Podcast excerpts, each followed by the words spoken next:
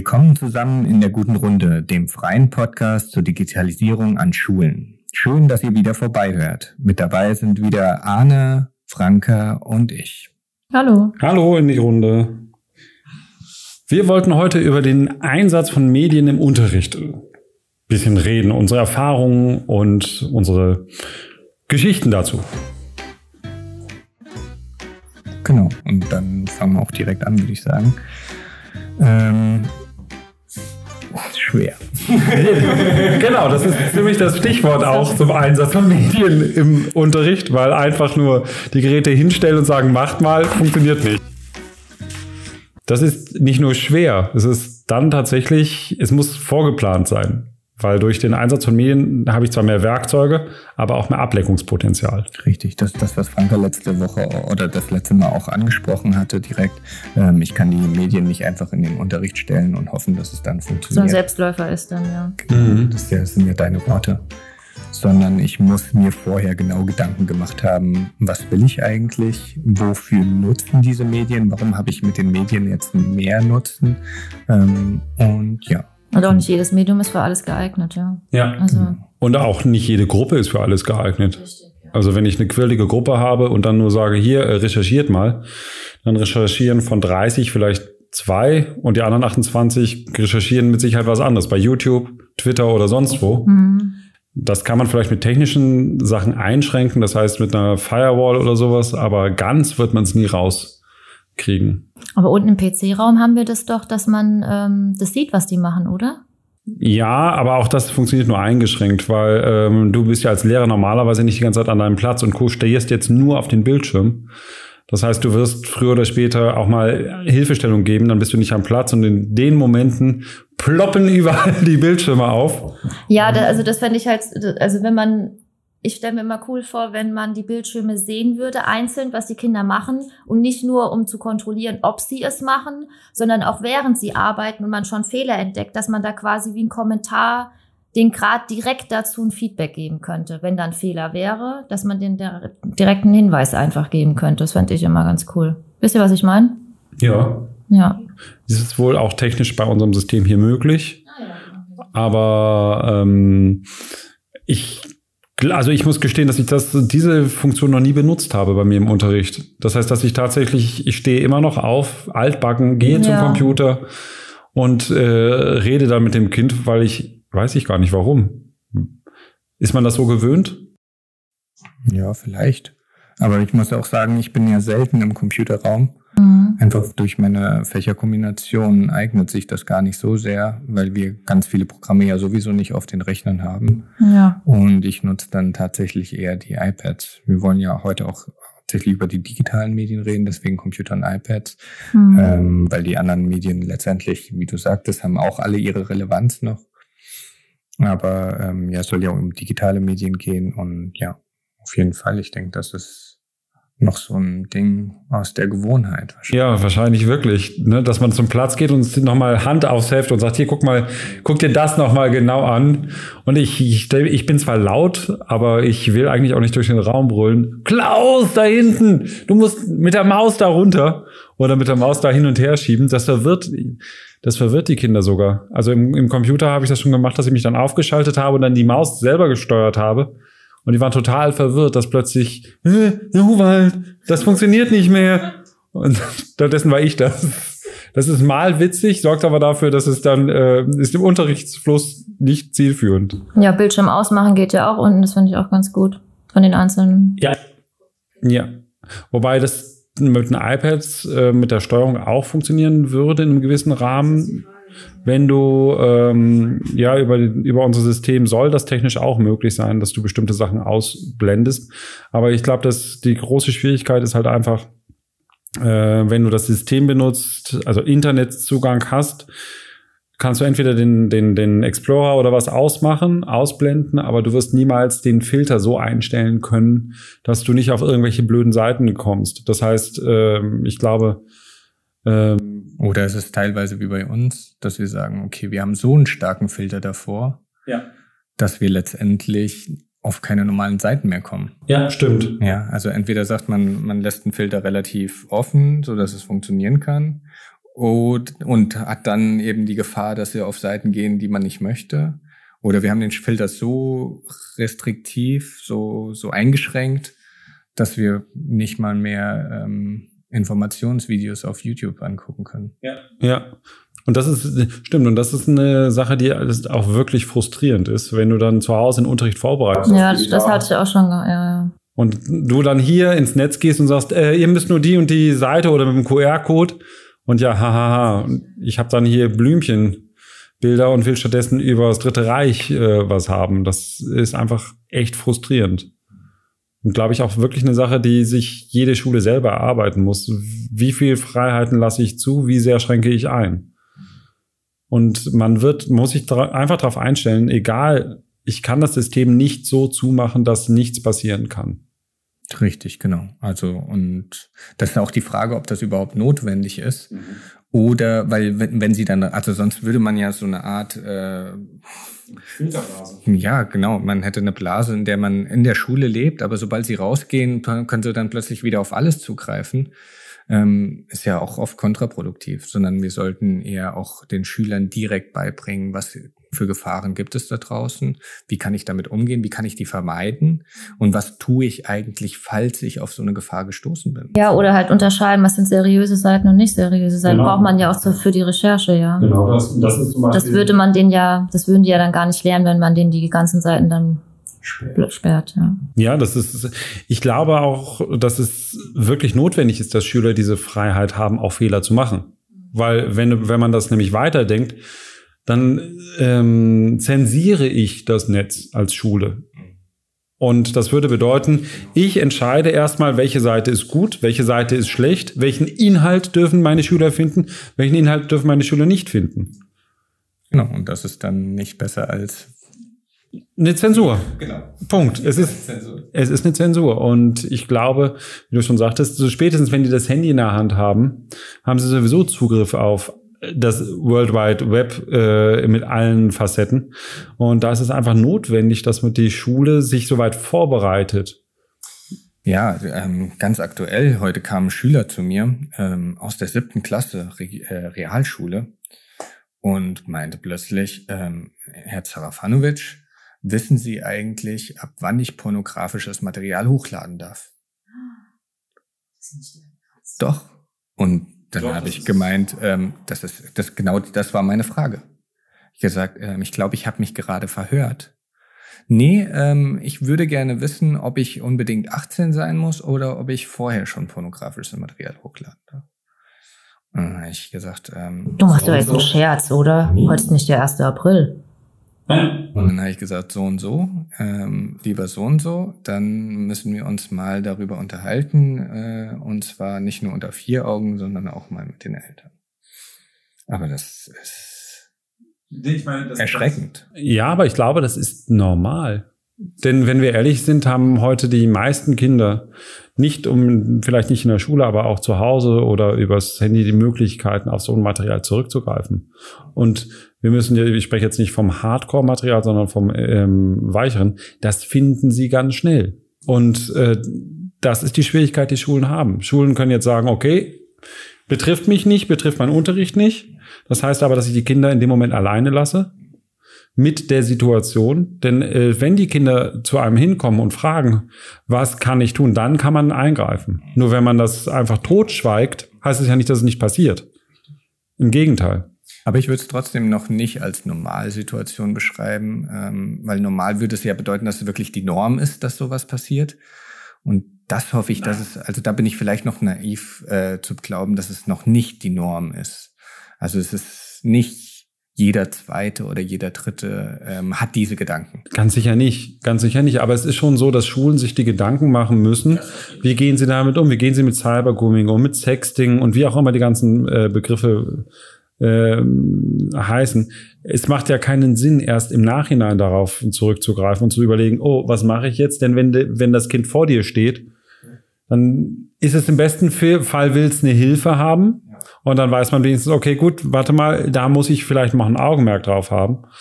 Ähm, aber es reicht nicht, wenn ich jetzt die, die, die erst, als erstes erstmal die große Rede halte, weil dann fragt mich das Kind kein zweites Mal. Und äh, das ist nicht, weil es das Kind nicht macht, sondern es wird einfach die, die Frage nicht mehr stellen, weil kriege ich eh keine Antwort. Und ich glaube, das ist das Schlimmste, was passieren kann. Das heißt, Schulen müssen sich überlegen, wie sie damit umgehen. Genau, und wir müssen unsere Lehrkräfte in Zukunft dazu ausbilden auch, weil in dem Moment, ich glaube nicht, dass jeder gleich souverän auch reagiert auf so eine Frage. Ich glaube, dass man ähm, mit Sicherheit nicht souverän reagiert. Das ist äh, einmal die Altersklasse. Ich reagiere bei einem Zehnklässler mit Sicherheit anders als bei einem Fünfklässler. Äh, auch eine Tagesform im gewissen Rahmen. Das heißt, wenn, wenn ich gerade unter Stress bin, reagiere ich mit Sicherheit auch anders, als wenn ich total entspannt bin. Aber ich glaube, das ist einfach eine Sache, ähm, das erreiche ich nicht mit einer einfachen Fortbildung für Lehrkräfte, sondern ich muss mir genau als Schule überlegen, wie entscheide ich was. Das heißt, ich muss den Lehrern möglichst was Handfestes in die Hand geben und sagen, okay, erstmal, was ist das? Was ist Cybergrooming? Was ist Sexting? Was da, davon ist strafbar? Ähm, was rate ich mit den Kindern? Wie gehe ich mit den Kindern um in so einem Fall? Was habe ich zu tun? Ich, ich weiß ich, wie ich jetzt etwas gerichtskonform ähm, sichere oder nicht? Wusste ich nicht. Ähm, darf ich das Handy einkassieren? Nein, darf ich nicht. Ich darf es aber so lange behalten, bis die Polizei kommt. Und das sind Dinge, da ist viel Halbwissen, und gefährliches Halbwissen. Und gleichzeitig ähm, neigt man dann auch relativ schnell zu Aktionismus, was dann im schlechtesten Fall mehr kaputt macht, als was bringt. Das heißt, die Schulen müssen sich erstmal einen, einen Handlungsspielraum, einen Handlungsrahmen ja, eine Art Fahrplan letztendlich. Genau. Ne? Die müssen einen Fahrplan haben, aber dieser Fahrplan muss dann letztendlich auch an die Kollegen und das Ko äh, Kollegium letztendlich nicht nur mitgeteilt werden, sondern dann ist das, was ich meinte mit dieser Ausbildung, man muss auch mal zusammen, also sich zusammensetzen mit den Lehrkräften und diesen Fahrplan auch mal durchgehen ja. und ähm, Rollenspiele spielen, wie auch immer. Ähm, insofern, dass man dann sagt, ähm, ja, was kann passieren und wie handle ich jetzt? Zumindest ja, punktuell vielleicht. Ne? Und glaube ich auch akzeptieren, dass es gibt keine hundertprozentige Sicherheit. Also auch keine hundertprozentige Entscheidungssicherheit.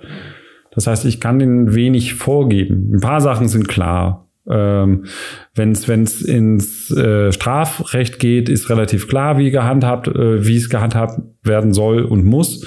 Aber wenn es um Fake News geht oder um oder um Hate Speech, ist das ein dünnes Eis, auf dem man sich bewegt und da muss man einfach sich genau überlegen, wo will ich denn hin? Wo will ich tatsächlich hin? Wie schlimm ist die Situation? Und auch das sind wieder individuelle Eigenschaften. Für den einen ist das schlimmer für den, als für den anderen. Das heißt, die Entscheidung alleine zu treffen, ist überfordert, glaube ich, den, den Kollegen oder die Kollegin. Wie es auch jeden überfordern würde. Ne? Also wenn, wenn ein Schüler plötzlich zu einem kommt und so ein, also wenn man in so eine Situation reingebracht bekommt, dann ist man erstmal. Ich wäre erstmal baff gewesen. Ja, ja. Ich wüsste gar nicht, ob ich überhaupt erstmal, was ich, ob ich überhaupt was gesagt hätte in dem Fall erstmal, ja, weil du musst ja dann schon genau bewusst deine Worte wählen, was du dann da jetzt sagst, ja. Und wie du sagtest, ist es erstmal nur ein Witz. Warum sagt er das jetzt? Also, naja. ne? Ja, aber Und es war ganz klar nach dem Unterricht bei mir. Das heißt, es war nicht einfach nur ein Witz, damit die anderen irgendwie mitbekommen oder den Unterricht zu stören, sondern es war, er hat das ernst gemeint. Ja, und ich glaube, dass du, ähm, das, die, die Sicherheit kann man sich erarbeiten. Das heißt, als erstes muss ich mich, wenn man sich so einen Strukturplan überlegt, Einfach wie, wie mit den W-Fragen, wenn ich bei der Polizei oder Feuerwehr anrufe, dass man sich solch, so einen Ablauf erarbeitet. Ist es tatsächlich ein Fall? Ist der in der Schule passiert? Hat es Folgen für, die, ähm, für den Schüler? Ähm, ist es schwerer Fall? Dauert es lange? Das sind einfach verschiedene Fragen, die man sich mit Ja, Nein beantworten kann. Und dann kann man zumindest mal vorfiltern. Und danach, wenn es vorgefiltert ist, dann Krisenteam, Schulsozialarbeit, Eltern, je nachdem, wie äh, stark die oder wie notwendig das in dem Moment erscheint. Aber generell würde ich erstmal sagen, lieber ein bisschen mehr als ein bisschen zu wenig. Man spricht sich ja dann auch rum, ja. Ja. Wenn die merken, oh, das ist ja gar nicht so viel passiert, dann, mhm. das dann, man soll, die haben ja, sollen ja schon auch diese Hemmschwelle auch haben, ja. Und wenn die merken, da ist jetzt überhaupt nicht viel passiert, dann kann, vielleicht kann ich es ja auch mal ausprobieren, weil die Konsequenzen finde ich jetzt gar nicht so schlimm, dann nehme ich die vielleicht in Kauf. Ja, oder, also man weiß ja immer nicht, auf welcher Seite ähm, das jetzt passiert ist. Ne? Vielleicht ist ja, war es ja auch eine Art der Hilferuf. Ne? Also da muss ja. man schon hellhörig. Sobald Kinder sowas sagen, muss man hellhörig werden einfach.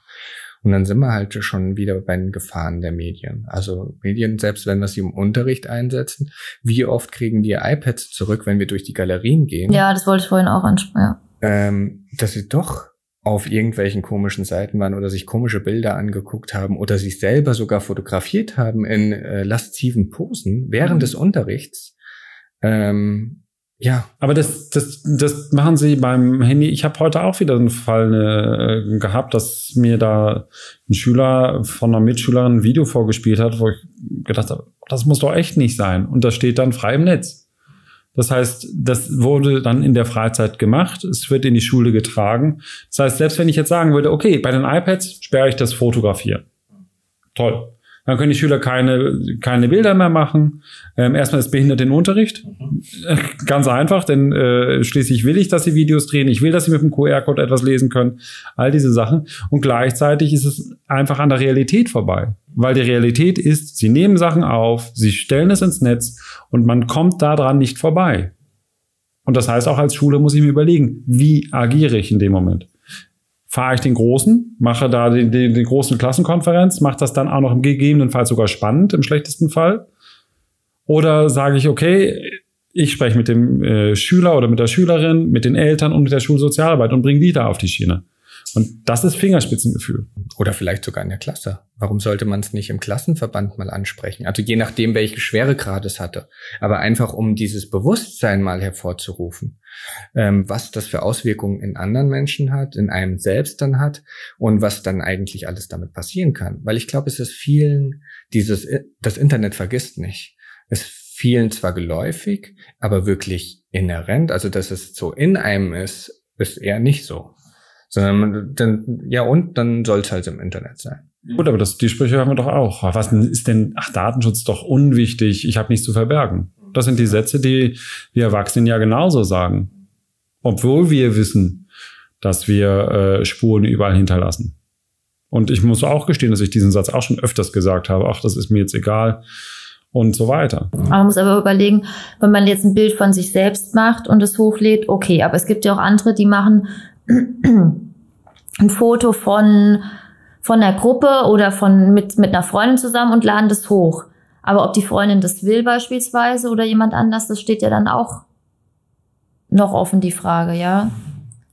Ja, yeah. und das muss man ja dann auch die Verantwortung mittragen. Es gibt ja auch viele Eltern, die ein Bild hochladen und man sieht die, die sieht die eigenen Kinder auf, die, auf, den, auf den Bildern, ja. Klar. Also und das da Kind hat ja noch gar kein Mitspracherecht, ob es das überhaupt möchte. Und es ist dann halt im Netz dann, ja. Hm. Ja gut, oder halt auch, was weiß ich, Kindergeburtstag, äh, Eltern machen ein Foto, schicken es rum, äh, ist auch eine unerlaubte Veröffentlichung schon. Wenn ich jetzt sage, ich fahre das ganz eng mit Null-Toleranzlinie, bin ich da schon in verschiedenen äh, strafrechtlichen Paragraphen im schlechtesten Fall. Was absurd ist, aus meiner persönlichen Sicht, ich es aber auf der anderen Seite auch irgendwo nachvollziehen kann. Denn das Internet vergisst nie. Ja, ich, ja, meiner Meinung muss man auch viel mehr die Eltern damit ins Boot holen. Wenn ich überlege bei Instagram oder TikTok, was die Kinder da für Videos hochladen können, ähm, egal wie viel die da jetzt anhaben oder nicht, die Eltern kontrollieren das nicht, das ist im Netz, das, das gucken sich so viele Leute an und ein Kind hat überhaupt gar keine Ahnung, was damit mit diesem Material alles passieren kann, ja. Also da müssten viele Eltern ihre eigenen Kinder davor auch noch irgendwie schützen. Also das ist, das muss so verzahnt sein. Schule in, was heißt in Kooperation, aber in, in Kontakt mit den Eltern einfach, weil viele das auch noch, also Eltern das auch noch unterschätzen. Und das Thema Medien wird einfach immer größer. Das kann man den Kindern auch nicht mehr so verbieten. Aber da muss einfach viel mehr Aufklärung stattfinden, weil ich finde das einfach erschreckend zum Teil, ähm, was, wie die sich dann da schminken oder sich dann da vor dieser Kamera stellen und diese so einen Tanz machen. Für die ist es dann quasi nur ein Tanz. Für die hat es gar keine Bedeutung, ja. Aber was sonst dann halt damit passiert, ist es denen dann halt nicht bewusst. Und das finde ich, ja, ich finde es erschreckend. Ja. Und da ist dann auch die Frage als Schule, ähm, welche Rolle spielen wir, welche Aufklärungsarbeit müssen wir tun und inwiefern müssen wir auch die Eltern aufklären. Ähm, weil Genau, ja. ja so ein Informationsabend. uns. Wir haben dann jährlich einen Elternabend, genau, immer zum neuen Schuljahresbeginn hin, eine Sensibilisierung zum Thema ähm, Internet, zum Thema ähm, Smartphone-Gebrauch. Äh, ja, und die ganzen Auch- auch Gefahren. und Computerspiele, was für Computerspiele? Genau. Da habe ich jetzt auch am Wochenende ein schönes Erlebnis gehabt. Da waren wir in einem Café, also außerhalb darf man jetzt wieder ins Café, Gott sei Dank. Und hinter uns saß ein Junge, der war vielleicht lass ihn zwölf Jahre alt gewesen sein. Und der hing die ganze Zeit an seinem Smartphone rum und ähm, Santina meinte dann schon so, oh, der bei dem schönen Wetter und der ist die ganze Zeit nur so und dann, wo sind die Eltern? Und hing die ganze Zeit nur an seinem Smartphone. Und auf einmal tut er einen Schrei, also der ist so ein, also angsterfüllten Schrei und hat das Handy fast weggeschmissen. Und ich habe das erst nicht realisiert, weil er in meinem Rücken saß. Und dann meinte ich, der hat sich eben total erschrocken. Ich will nicht wissen, was der geguckt hat. Und ja, und kurze Zeit später haben wir dann gehört, wie er zu seinem Vater gegangen ist und gesagt, Papa, ich habe mich so erschrocken, ich habe mich eben so erschrocken, das war so so gruselig eben und ja auch immer. Und der Vater hat nur äh, gesagt, ah ja, dann ist es so. Und ist weitergelaufen. Also die Eltern, also in dem Moment, wo ich merke, dass mein Kind, also ich denke mal nicht, dass der gut geschlafen hat in der Nacht, so reagiert. Das heißt, wir müssten auch viel mehr Arbeit leisten. Also bei uns fängt die Arbeit nicht bei den Kindern an, sondern wahrscheinlich bei den Eltern. Leider Gottes. Nee, ich glaube sogar, ich glaube in der Gesellschaft. Weil, weil ähm, Eltern sind, ja, Eltern ist ein Schritt, klar, aber ähm, ich meine, man kann auch den Vorwurf machen, dass man äh, GTA 5, es ist so ein schönes Beispiel, ist schon etwas älter, da gehörte zum Spielablauf, zum normalen Spielablauf, jemanden zu foltern. Und das ist zwar schön, wenn da steht FSK 18, aber ähm, also meine Erfahrung ist, dass das FSK eine Empfehlung ist oder ein Qualitätsmerkmal, aber ähm, kein Merkmal äh, dafür, dass die Kinder nicht spielen. Es wird ja trotzdem, dann kaufen es die Eltern vielleicht. Richtig. Oder der große Bruder, die große Genau. Schwester, oder wir- die kommen da immer dran. Genau. Und da ist dann wieder die Verantwortung, die die Gesellschaft beziehungsweise auch tatsächlich die Eltern machen. Und in den Kampf mal zu gehen und zu sagen, nee, das kaufe ich dir jetzt nicht. Und ich glaube, dass viele entweder die, die Zeit wahrscheinlich auch nicht haben, weil sie andere Dinge tun müssen, oder halt auch das Verständnis dafür nicht haben. Das heißt, da sehe ich Schule in der Verantwortung, mit den Eltern in Kontakt zu treten und zu sagen, hier, liebe Eltern, das spielen eure Kinder. Das ist das, was eure Kinder von euch wollen. Vielleicht auch ein Verständnis zu generieren, weil ich kann mich an meine Jugend erinnern, ich habe auch sehr früh angefangen, Resident Evil zu spielen. Aber ich habe durch Resident Evil auch äh, meinen Englisch-Wortschatz erweitert teilweise. Also durch Computerspiele habe ich auch meinen Englisch-Wortschatz erweitert, weil ich eine ziemlich faule Socke war. Ich habe ungern Vokabeln gelernt. Aber durch diese Englischspiele, die waren früher alle auf Englisch, ähm, habe ich zumindest die Wortfetzen mitbekommen. Und, hab- und aber wenn immer wenn ich Probleme mit einem Spiel hatte oder wie auch immer, ähm, konnte ich zu meinen Eltern gehen. Und die haben sich dann kurz hingesetzt und haben gesagt, so, das ist nur ein Spiel und so weiter. Und du weißt ja, es, draußen läuft es nicht so. Und ja, und wenn man das vielleicht auch ein bisschen mehr reinbringt und also einfach die Sensibilisierung. Das und Interesse fürs Gefühl. Kind einfach. Richtig, genau. Mhm. Mhm. Ja, aber das ist, ähm, das ist das Generelle. Denn dabei ist es egal, da, da haben die Medien in dem Sinne oder die, die neuen Medien oder was auch immer nichts mit zu tun, sonst tatsächlich, ich glaube, Kinder, die das Gefühl haben, dass die Eltern sich für einen interessieren, sind äh, stärker und halten mehr aus als Kinder, die sich alleine fühlen. Ja, und das merkt man auch in dem Moment, wo man den Schülern die iPads in die Hand ne- äh, gibt, was die dann damit machen. Ne? Ja. Ob die äh, dann auch da sitzen und warten, bis sie einen Aufgabenbefehl bekommen oder direkt einsteigen und machen. Ja, also ähm, anderes machen. Also nicht Unterrichtsgeschehen mäßiges, sondern Und das ist das Spannende ist, also zumindest wenn wir dabei bleiben, das ist auch zweigunabhängig. Das ist völlig egal, ob ich das in der Hauptschule oder in, im Gymnasium. Diese Gruppe von Schülern gibt es in allen ähm, Bereichen. Das haben wir ja jetzt in unseren iPad-Klassen. Genau, das, das, das sehen wir an den iPad-Klassen. Genau das. Ich bin jetzt bei der einen iPad-Klasse soweit, dass ich sage, das ist das erste, was ich sage, Dinger zu vom Tisch. Und erst wenn ich das Gefühl habe, dass ihr damit wieder umgehen könnt, weil sie haben inzwischen mehrfach bewiesen, dass sie es nicht können, oder sagen wir mal, zwei, drei können es, die anderen wollen oder können es nicht. Und dann ist die Frage, wie bringt man ihnen das bei? Und ich glaube, das ist die Schwierigkeit, die die Schule wirklich hat. Und das ist auch ein Punkt, den man immer wieder trainieren muss. Und das ist der Stichwort, das Trainieren. Weil man hat gesehen, gerade die Anfangszeit war so, das ist was Neues, das ist was Interessantes. Ich mache mhm. alles andere außer Unterricht mit diesem Teil. Und jetzt, wo doch die Zeit langsam äh, ins Land läuft, merkt man, okay, jetzt fangen sie mehr an und machen und hören auch, wenn der Lehrer sagt, mach das bitte zu oder leg's bitte auf den Tisch, dreh's bitte um oder wie auch immer. Äh, während am Anfang immer noch so eine Abwehr, oh, das ist jetzt meins, ich habe das gerade erst bekommen. Ähm, wie gesagt, auch die Gymnasialklasse, die sind die ersten zwei Wochen, haben die rapide in den Leistungen abgenommen mit diesem iPad. Ich war schon so weit, dass ich ähm, zurückrudern wollte mit meiner Klasse, mit meiner iPad-Klasse und sagen wollte, wir steigen doch wieder auf analog um. Ähm, bis wir dann angefangen haben und gesagt haben, okay, ihr holt das Gerät erst raus, wenn wir es wirklich brauchen und so weiter und so fort. Und inzwischen wird es immer mehr als Arbeitsgerät verstanden. Und das ist, wie du sagtest, das ist Training. Also wir müssen. Aber auch gezielt, Entschuldigung, aber dieses gezielte Einsetzen aber auch. Weil ich merke, also ich merke zum Teil, dass ich mit meinen Kleinen das manchmal wirklich gezielter einsetzen kann, als jetzt vielleicht in der achten Klasse. Mhm. Ähm, dann kommt es natürlich immer noch auf Hauptschule, Realschule, Kleine muss man immer noch mal ein bisschen gucken. Aber das, ja, dass sie damit total immer noch nicht umgehen können und ähm, da überhaupt keine Verantwortung für haben. Und dann immer dieses über Airdrop schicken die sich permanent irgendwas. Ja. Und es ist wirklich richtig nervig. Weil die, die arbeiten wollen, kriegen ständig irgendwas und müssen immer wieder auf Ablehnen drücken. Mhm. Und die, die nicht arbeiten wollen, ja, die schicken es dann und dann, äh, dann schicken die sich da irgendwelche Bilder. Ich, ich habe überhaupt keine Ahnung, was, also da blickt man dann auch gar nicht mehr durch. Die kommen nicht zum Arbeiten. Ja, gut, und man weiß nicht, wer es geschickt hat, dass man das irgendwie mhm die Ursache, oder? Kann man das, das doch raus? Nee, das äh, kann man ganz schwer rausfinden.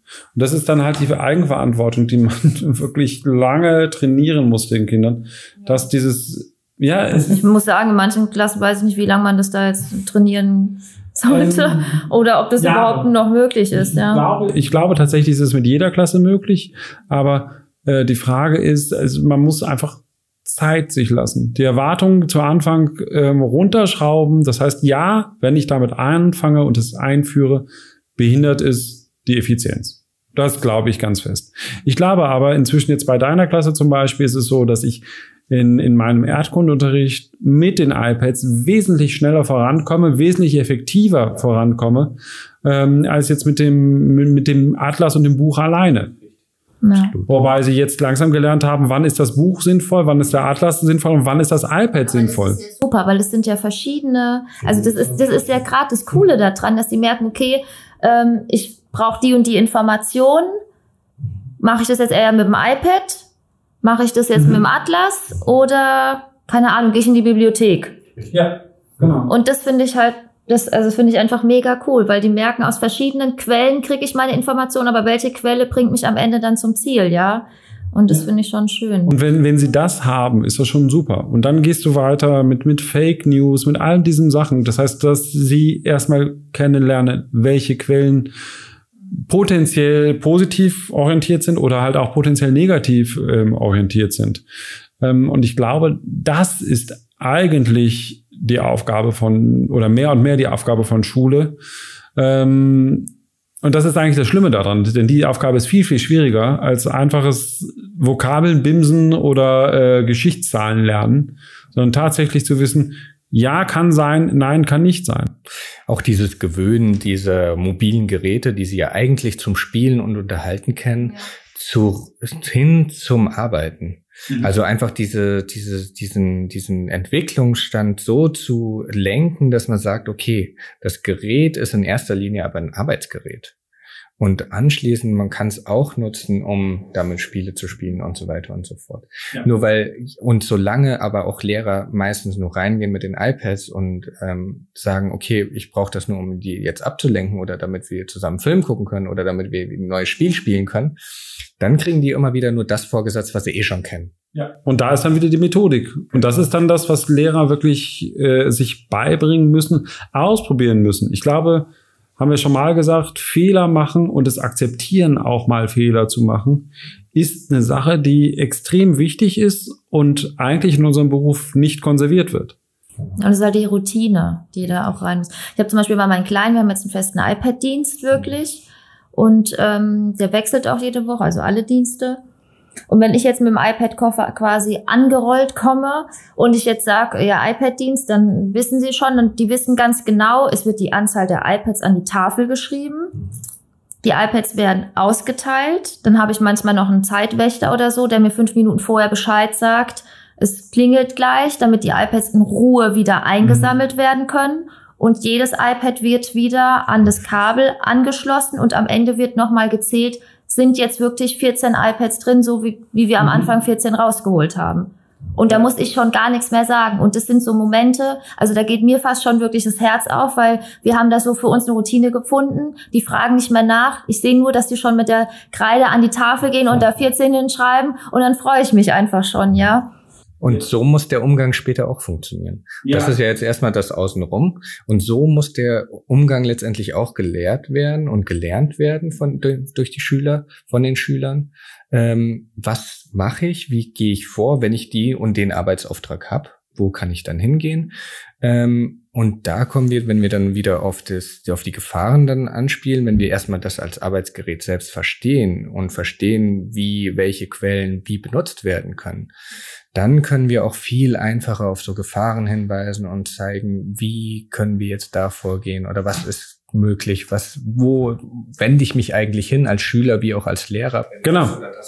Das ist, glaube ich, das Wichtigste, dass man einfach diese Prävention, das heißt, dass ich weiß, ist, dass es passiert und die Schüler agieren selber. Ich habe heute eine, eine, Mutter gehabt, die äh, von einer ehemaligen Schülerin, die mir heute sagte, dass das Kind jetzt in der Partei arbeitet in, in, äh, und äh, Fachabi macht und so weiter. Und ich gedacht, äh, wow, es war wahrscheinlich nicht, das lag nicht am Provi-Lehrer, glaube ich. ähm, aber äh, es ist schon, schon spannend. Und das ist im Endeffekt bei Medien genau das Gleiche. Das heißt, es muss klar sein, ist dieser Fall, dann, was weiß ich, weißer Ring ähm, und wie auch immer die ganzen Einrichtungen heißen, Kindersicher im Netz, das sind alles Informationen, die aber auch die Eltern oft gar nicht haben. Weil das ist, das ist einfach das. Denn als Elternteil, ich kann mir nichts Schlechteres, Schlimmeres vorstellen, dass mir ein Kind oder, oder mein, mein Kind dann plötzlich irgendwas vorzeigt und sagt, hier, guck mal. Und dann sehe ich da, was weiß ich, abgeschlagene Köpfe oder sowas. Und äh, wie holst du das wieder auf? Mhm. Das macht ja auch was mit einem Kind, ja. Gerade bei den kleineren, also passiert ja noch ganz viel auch unterbewusst, ohne dass ein Kind vielleicht immer dann da so darüber redet.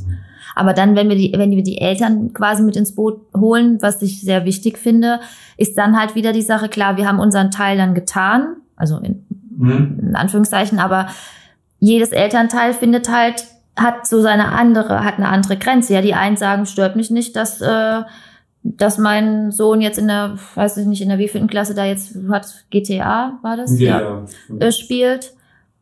Die anderen sagen, äh, finde ich jetzt nicht schlimm, dass mein Kind jetzt, keine Ahnung, fünf 1000 TikTok-Videos am Tag dreht. Also da ist überall halt ja unterschiedliche Grenzen oder was hat mein Kind an? Wie geht's zur Schule? Da gibt es auch schon Fälle, wo dann Eltern dann gesagt haben, ähm, das geht die Lehrkraft eigentlich nichts an, wie das Kind zur Schule geht. Also wie, wie es angezogen da jetzt ankommt, ja. Mhm. Also ja. Nur ähm, ich glaube, auch Eltern können nur entscheiden, wenn sie wirklich wissen, worum es geht. Und ich bin mal ganz, ganz böse und sage, es gibt Eltern, die nicht wissen, worum es geht. Die sehen, die, die sehen das Spielecover zum Beispiel und ja, ist schon, wird schon nicht so schlimm sein. Und dann tatsächlich. Ich habe auch, ich glaube, zu meiner Zeit, ich habe jeden Ego-Shooter, den es, äh, den es zum, zu der Zeit gab, habe ich durchgezogen bis zum bitteren Ende äh, im Netzwerk und was auch immer. Aber ich hatte noch einen Ausgleich daneben an. Ich habe noch was anderes gemacht und nicht nur das. Und wenn ich meine 5000 TikTok-Videos drehe, dann drehe ich auch nur 5000 TikTok-Videos und habe davon in dem Sinne nichts anderes mehr oder habe keine Möglichkeit mehr, was anderes zu machen. Und gleichzeitig laufen wir wieder Gefahr, dass man dann sagt, okay, mh, hm, das ist so schwierig, also lassen wir als Schule das lieber raus. Machen wir lieber gar nichts. Aber das ist genau der, der, der Gedankengang, den man ja durchaus, es gibt so Spitzer oder wie auch immer, oder auch Behauptungen, die sagen, naja, die Kinder hängen eh schon so viel vor dem Bildschirm, also brauchen die auch, dann muss Schule bildschirmfrei sein. Nur ich kann mit dem Arbeitsblatt nicht erklären, wie das Kind sich im, im, in den Medien verhalten muss oder im Umgang mit Medien. Das ist Quatsch. Ja, ich finde halt, es sollte trotzdem, also ich bin der Meinung, trotzdem noch eine Kombination aus beiden sein. Also ich wäre jetzt, glaube ich, kein Fan, wenn es jetzt das alles nur noch über die iPads oder über einen PC läuft. Ja, aber hast du ja selber gehört. Also das wollen die Schüler im Endeffekt dann auch nicht mehr. Ja, sondern sie wissen ganz genau, ähm, es gibt Bücher, da finde ich die Information kompakter und schneller, als wenn ich mich jetzt da durch das große weite Web bewegen muss. Nee, ich meine auch das Schreiben, dass man auch trotzdem noch was schreibt, dass das jetzt zum Beispiel irgendwann wegfallen würde. So. Da wäre ich jetzt kein Fan davon. Okay. Ja, das stimmt. Also ich mag auch Papier sehr gerne ähm, für mich selbst, aber ähm, die ganzen Unterrichtsvorbereitungen und alles ist bei mir inzwischen auf dem Pad, weil mit dem Stift hat man ein ähnliches bis gleiches ähm, Gefühl. Und ich habe trotzdem meine Handschrift, die ich da lese und sehe. Und insofern funktioniert das schon ganz gut. Aber so für mich als Notizbuch oder so habe ich immer Papier, auch in Papierform. Also ich glaube, das geht auch nicht wirklich verloren. Es wird nur weniger. Aber es gibt viele Menschen, die so denken.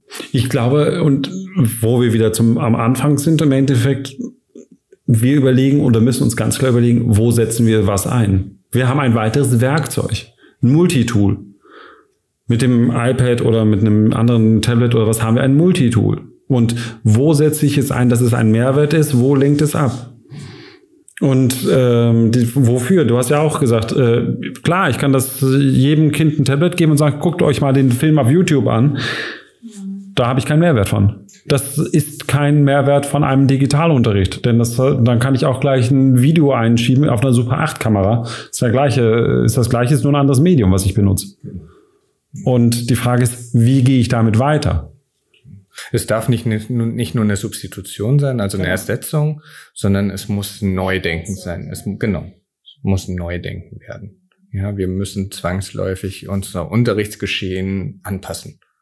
Ja. Aber ich finde, das passt halt gerade, das passt halt sehr gut zur Arbeitslehre. Da haben wir ja auch drüber geredet mit dem Curriculum, dass die natürlich erstmal die Basics wissen müssen, bevor man da jetzt mit Cybermobbing und mit solchen Sachen dann da ja. irgendwie groß startet, ja. Ja, ähm, wenn ich sehe, wie die Kleinen manchmal auch googeln, also die sagen dann, ja, wo soll ich das, wie soll ich das denn jetzt wissen? Wie soll ich denn die Frage beantworten? Ja, ja wie wäre es denn mal mit einem Schlagwort in diesem Satz ja. oder in der Fragestellung?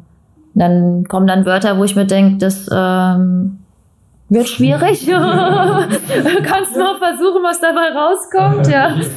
Aber total die Fragen in der Google. Ja, ja, bei mir auch, ja.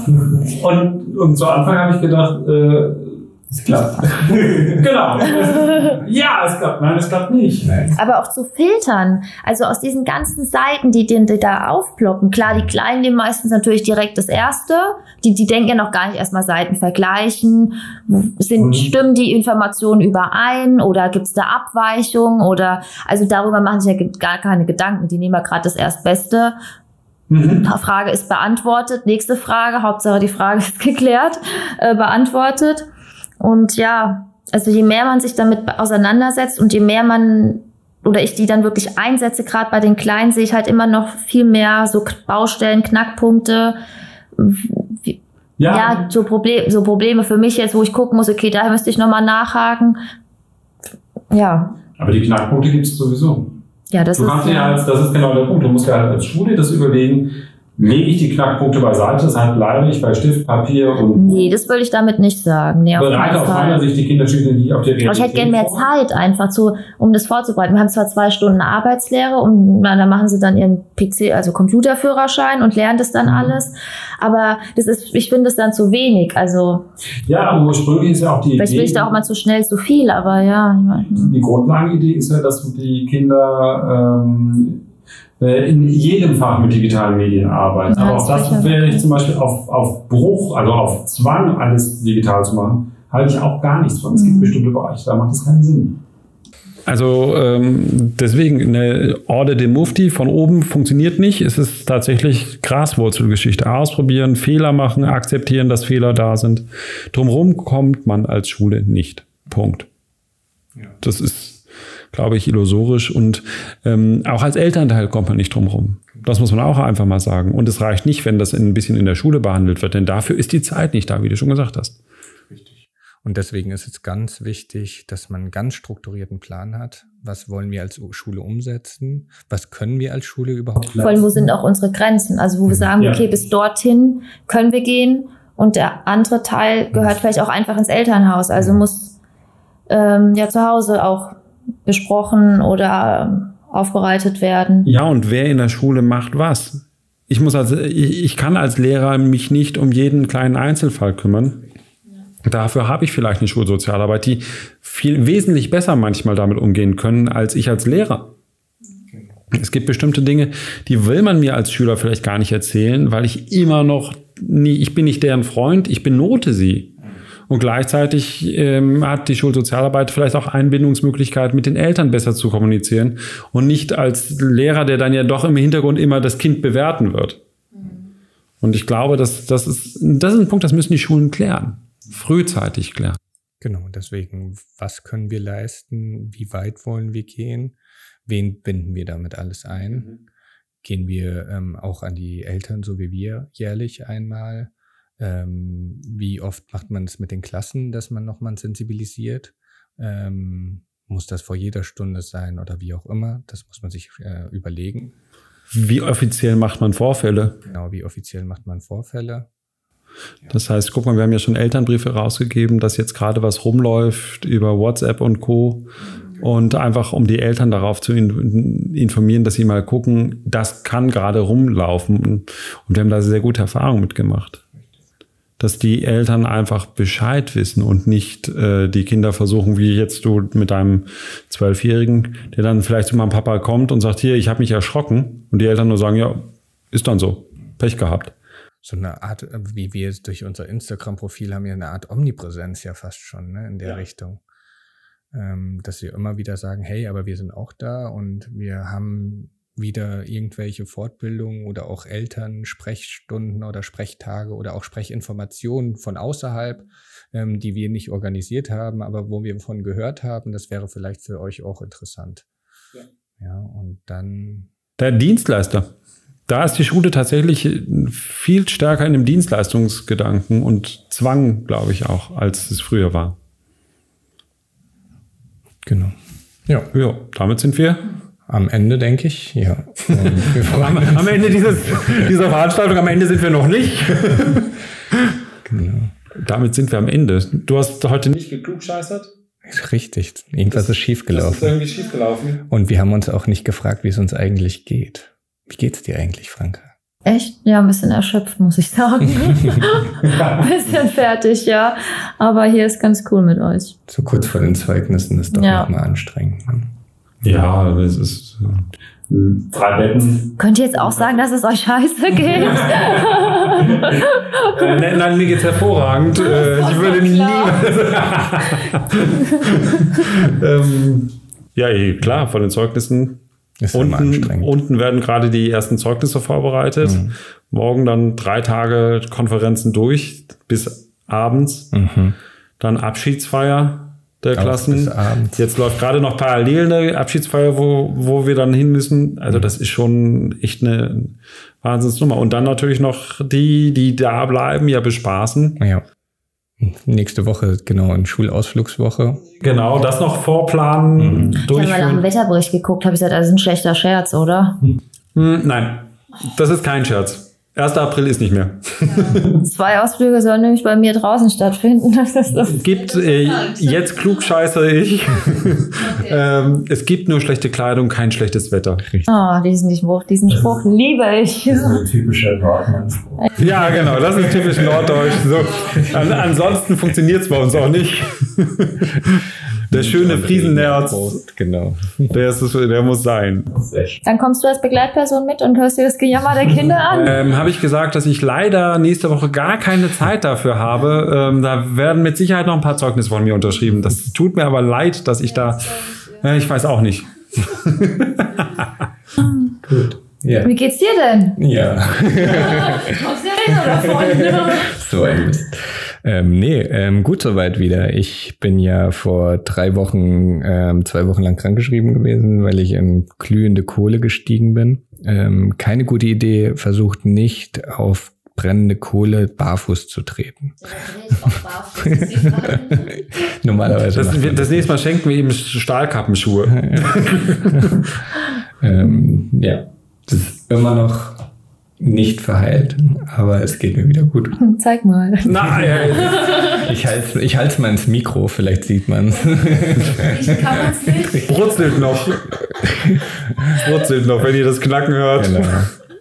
Nee, ansonsten, wie gesagt, wie du auch, stressig halt. Ne? Die ganzen Listen müssen fertig gemacht werden, die Fehltage, Fehlstunden müssen eingetragen werden, Restübertrag äh, muss eingetragen werden, ähm, wie es in der Corona-Zeit war, die Regelung muss nochmal überdacht werden, wie auch immer, ähm, abgeglichen werden mit den, äh, mit den Zeiten. Mhm. Und ja, aber es ist ja jetzt absehbar sind ja jetzt noch das Ende. Oh, ich kann dieses Wort, kann ich nicht, kann, ich kann es nicht leiden, das Wort absehbar. immer, Im Referendariat hat eine Freundin immer gesagt, jeder, auch in meiner Familie, Franka, es ist absehbar. Dann habe ich gesagt, wenn ich nicht von euch ein T-Shirt oder ein Pulli bekomme mit dem Aufdruck absehbar, habe ich gesagt, weil ich darf mir in jeder Pause anhören, ich darf mir ständig anhören. Franka, es ist absehbar. Seitdem dieses Lied, ich würde es am liebsten streichen. Absehbar. Ist auch mit dem Bar, da gibt es doch, glaube ich, das Buch. Also alles Bar ist was anderes. Da ist, da ist auf jeden Fall gute Getränke sind dabei. ist alles bar, abzusehen. Ja.